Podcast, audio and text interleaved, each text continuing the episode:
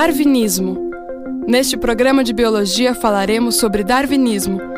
Você aprenderá sobre as diferenças entre as principais teorias evolutivas e também sobre o pensamento darwinista.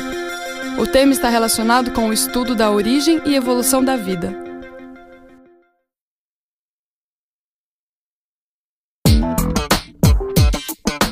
Olá, eu sou Suzana Tomás. E eu, Eduardo Gerac. E a partir de agora você ouve mais um programa da série Ciência em Destaque.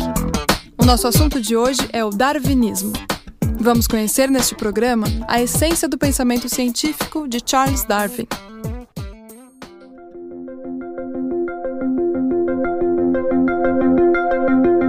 Antes de mostrar um exemplo bem legal sobre o darwinismo, o das serpentes que vivem nas ilhas do litoral paulista, vamos aprender um pouco a diferença que existe entre o lamarquismo, o neodarwinismo e o darwinismo.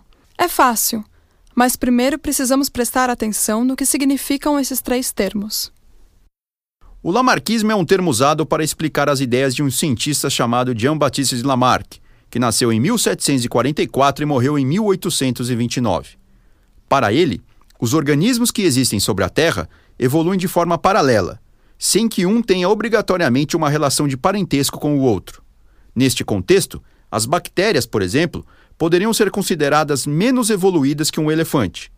Mas isso não é verdade. Inclusive, esses microorganismos existem há muito mais tempo do que o elefante. O darwinismo original, proposto pelo naturalista inglês Charles Darwin, que nasceu em 1809 e morreu em 1882, é a teoria que concilia, para surpresa de muitos, a herança das características adquiridas com a seleção natural. O próprio Darwin, já perto da sua morte, reiterou isso de maneira muito enfática. Não é verdade que eu tenha dito que a seleção natural é o único motor da evolução, disse o pesquisador. Aquelas características que passam de um organismo para outro, de um ser humano para outro, como a cor do olho ou o tipo de sangue, por exemplo, também são importantes quando se discute a evolução. Neodarwinismo é uma espécie de ajuste de contas entre o mendelismo proposto por Gregor Mendel, que nasceu em 1822 e morreu em 1884, e o próprio darwinismo. Para essa corrente de pensamento, as características transmitidas ao longo das gerações têm duas componentes essenciais: o seu aspecto genético e o seu lado ambiental. Um exemplo claro disso é a altura de uma pessoa.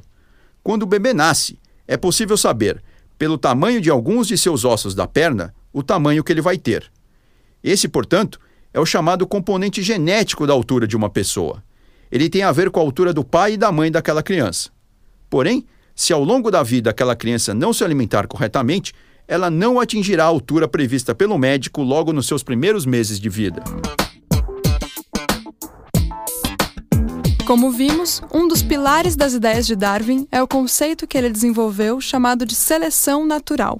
A partir de um exemplo real, estudado por cientistas do Instituto Butantan, em ilhas do litoral paulista, é mais prático entender do que se trata. As espécies de jararacas que vivem na ilha de Queimada Grande estão lá há aproximadamente 11 mil anos, estimam os pesquisadores. Essa serpente, como todas as outras, procria e tem vários filhotinhos. Por causa das características ambientais na ilha, as serpentes que desenvolveram mais condições de subir nas árvores e nos arbustos para se alimentar de aves, que passam ou vivem na região, tiveram mais sucesso ao longo do tempo, em um intervalo de milhares de anos. Como esse grupo sobreviveu mais, ele conseguiu procriar. Os novos filhotes também tinham características semelhantes, que passaram a ficar cada vez mais presentes na população que ali sobrevivia, geração após geração. Fique ligado! No próximo bloco, as serpentes das ilhas de São Paulo vão continuar a nos ajudar a entender melhor o principal do pensamento de Darwin.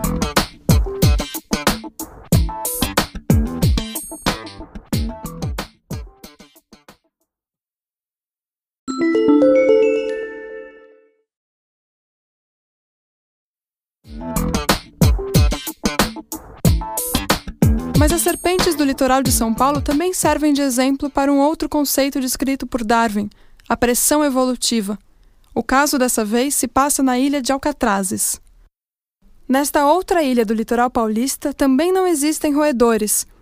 Para comer aves é preciso sair durante o dia. E como essa ilha é bem maior, existem vários inimigos naturais da jararaca. Diante de muitas pressões, as serpentes em alcatrazes não têm o mesmo comportamento encontrado na ilha de Queimada Grande.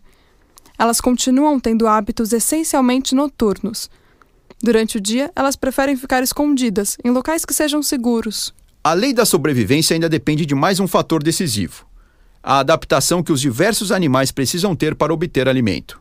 As serpentes paulistas que vivem nas ilhas do litoral também desenvolveram ao longo das gerações hábitos alimentares bem interessantes. Em Alcatrazes, como vimos, as jararacas continuam com hábitos noturnos. Mas se elas não comem aves, como ocorre em Queimada Grande, como elas fazem para não morrer de fome? O hábito noturno já faz parte da adaptação da serpente para viver naquele ambiente. Durante a noite, fica mais fácil capturar as lacraias e alguns pequenos anfíbios, dois dos pratos preferidos das jararacas.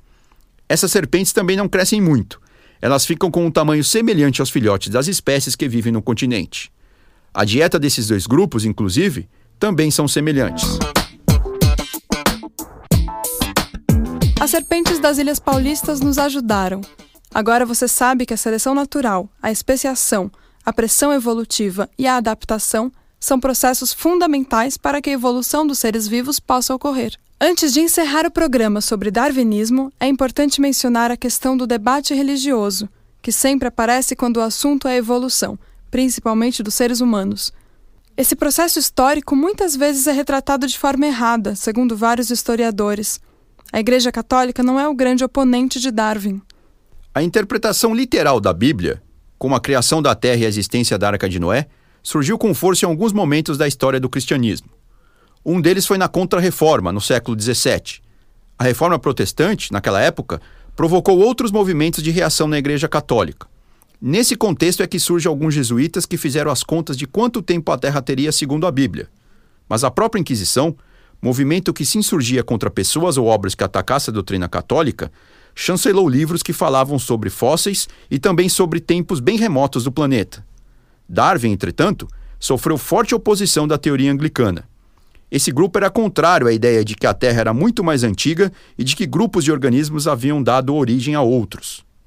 A oposição a Darwin surgiu inclusive em universidades como Cambridge, onde ele estudou na Inglaterra, e ainda em Oxford as duas dirigidas pela Igreja Anglicana. Espero que tenha gostado. Sem dúvida, as ideias de Darwin são apaixonantes. Até hoje, elas suscitam muitas discussões nos meios científicos e religiosos. Eu sou Susana Tomás e esse foi mais um capítulo da série Ciência em Destaque. Espero você no próximo programa. Até lá! Redação e roteiro: Eduardo Gerac. Locução: Eduardo Gerac e Susana Tomás. Gravação, edição e finalização: Eduardo Paiva. Trilha sonora: Weber Pereira Mareli e Eduardo Paiva. Coordenação de mídias audiovisuais: Eduardo Paiva. Coordenação geral: Eduardo Galenbeck.